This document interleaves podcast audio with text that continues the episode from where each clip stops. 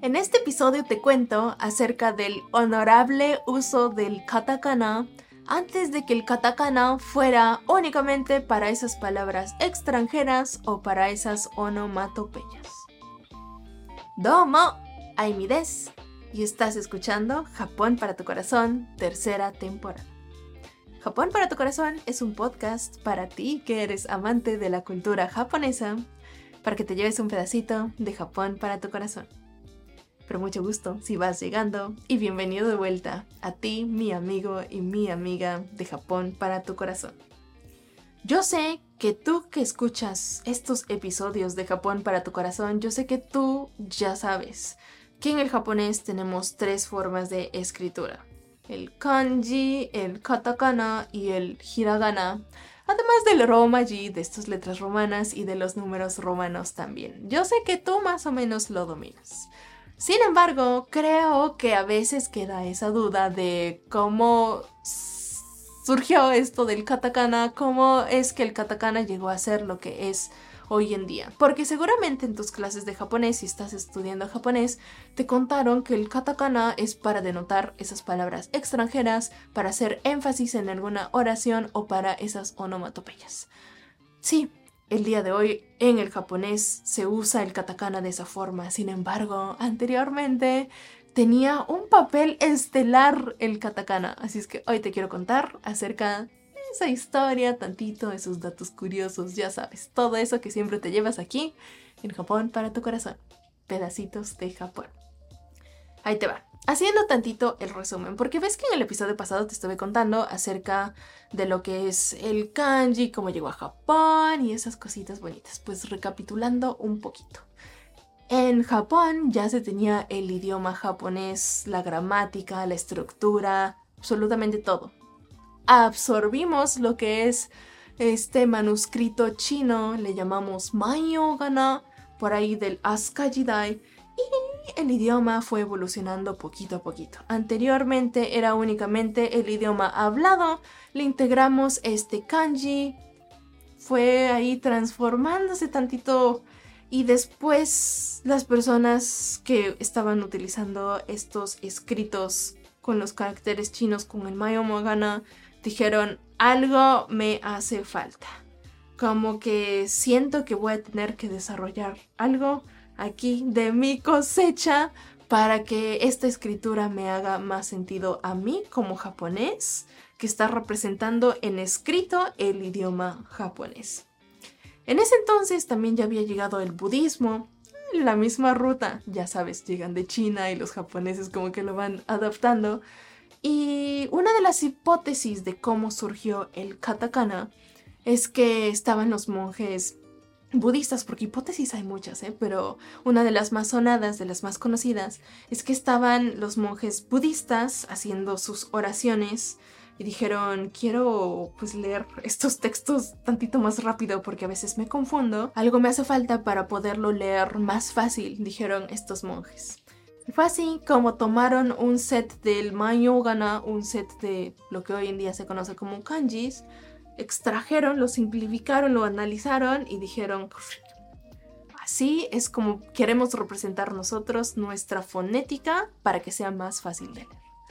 Y así se dice que nació el katakana. Te voy a dejar aquí el link en la descripción a un video de cómo son los kanjis de los que se, según las leyendas, eh, se sustrajeron los katakana.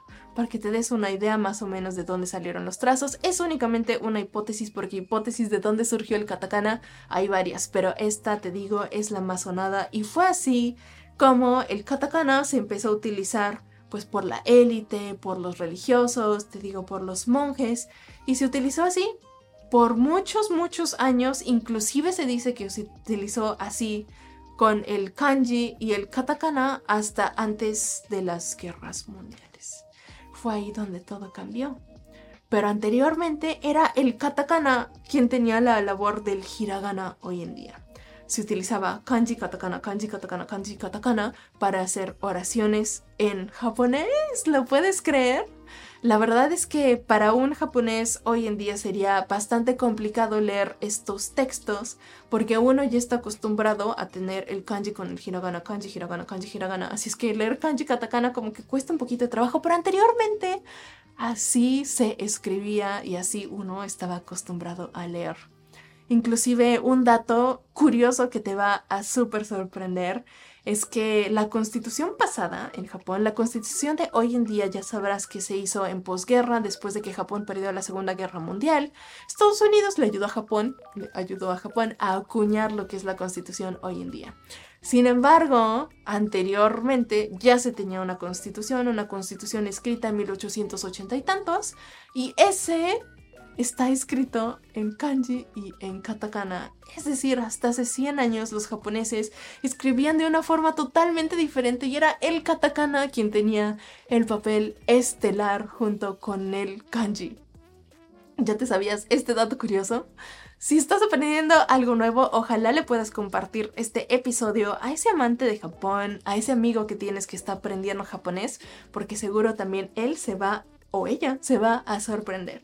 Porque hoy en día de verdad que nos inculcan, nos enseñan que el katakana es para onomatopeyas, es para palabras extranjeras. Inclusive en YouTube hoy en día lo utilizan como pues algo entre comillas. Cuando un youtuber quiere resaltar una palabra, en lugar de ponerlo en hiragana o en lugar de ponerlo en katakana, lo pone en kanji. Por ejemplo, yo he visto muchos youtubers que ponen la palabra kotsu como como este, la receta secreta, ese tipo de cosas, en lugar de poner mayúsculas como lo haría un occidental, porque ya sabes que en japonés carecemos de mayúsculas y minúsculas.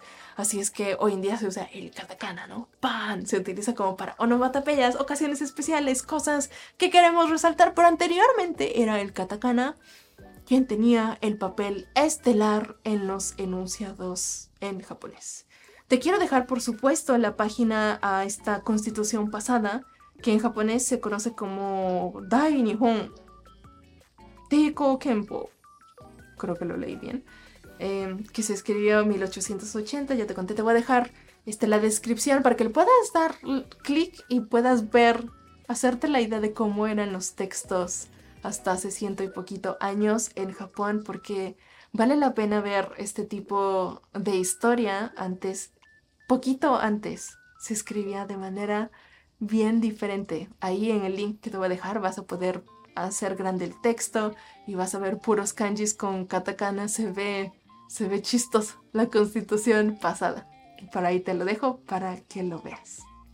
Inclusive otro dato curioso que te quiero compartir es que anteriormente los nombres en japonés, los nombres se escribían en katakana, porque ya te, te dije, el katakana tenía el papel estelar en el idioma japonés. Em, el katakana se utilizaba para los nombres como hoy en día se utilizan los kanjis. Hoy en día, pues un padre o una madre cuando va a tener a su, a su niño, pues le piensa y le piensa de cómo va a ser el kanji que le quiero poner de acuerdo al significado. Pero anteriormente pues era un poquito como más, más light la elección y generalmente se utilizaba el katakana. Esto sería un excelente episodio porque en épocas de mi bisabuelita, por ejemplo, esto evolucionó del katakana al hiragana. Se empezó a utilizar el hiragana para los nombres. Mi bisabuelita, hace poquito me enteré, hace un par de años me enteré que su nombre era en hiragana únicamente. Teru se llamaba y fue hasta la época de mi abuela, de mi mamá, que los kanjis empezaron como a florecer para los nombres. Pero en ese entonces, hace muchos, pero muchos años en Japón eran en katakana los nombres. Tan papel estelar tenía el katakana en la vida de los japoneses. Y de esto te quería contar en el episodio de hoy el papel estelar oculto que tenía el katakana en Japón hasta hace unos ciento y poquitos de años. Ojalá te hayas llevado algo nuevo en este episodio, hayas aprendido tantita historia Em, si te interesa saber más de este tipo de temas, ojalá me puedas dejar un mensajito aquí abajito en la sección de comentarios si me estás viendo por YouTube.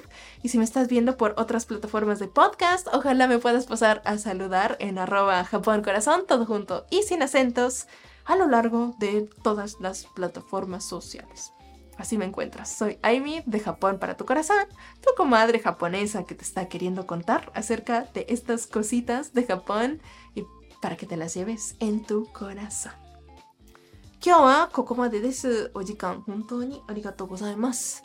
Eh, si te gustó este episodio, ojalá te puedas llevar otros pedacitos de Japón para tu corazón. En el episodio pasado te estuve contando tantito de lo que es el kanji, su historia.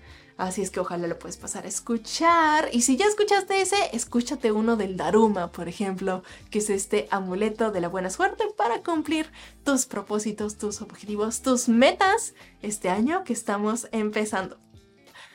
Recuerda que Japón para tu corazón es un podcast para ti que eres amante de la cultura japonesa, para que te lleves pedacitos como este de Japón para tu corazón. Eh, ojalá te haya gustado este episodio. Si no te gustó, también déjame un comentario para ver que debo cambiar de tema. Si te gustó, ojalá me puedas dejar otro también para que te siga contando de estas cositas de Japón. Nos vemos en la siguiente misma hora, mismo canal, en tu plataforma favorita. Esto fue Japón para tu corazón. Mata a Bye bye.